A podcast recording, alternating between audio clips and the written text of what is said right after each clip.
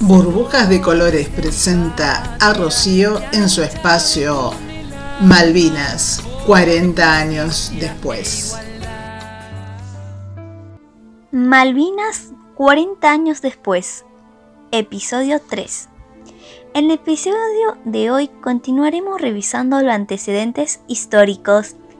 Cuando en 1764 Francia formó el establecimiento de Port Louis en la isla Soledad, España se opuso y obtuvo el reconocimiento de Francia en su derecho a las islas.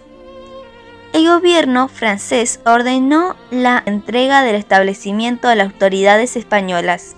Se concretó en 1767 y desde entonces hubo en las Malvinas un gobernador español residente en ellas, dependiente de Buenos Aires.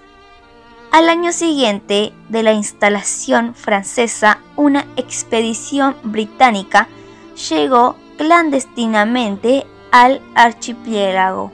En 1766, marinos ingleses levantaron un fuerte en un lugar que llamaron Port Egmont, en una isla situada al oeste de la Gran Malvina.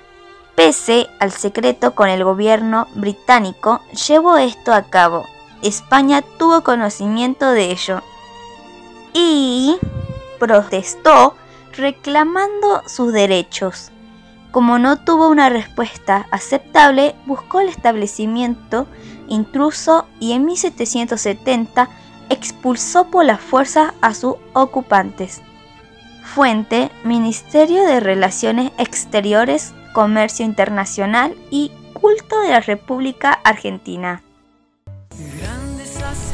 Burbujas de Colores presentó a Rocío en su espacio Malvinas 40 años después.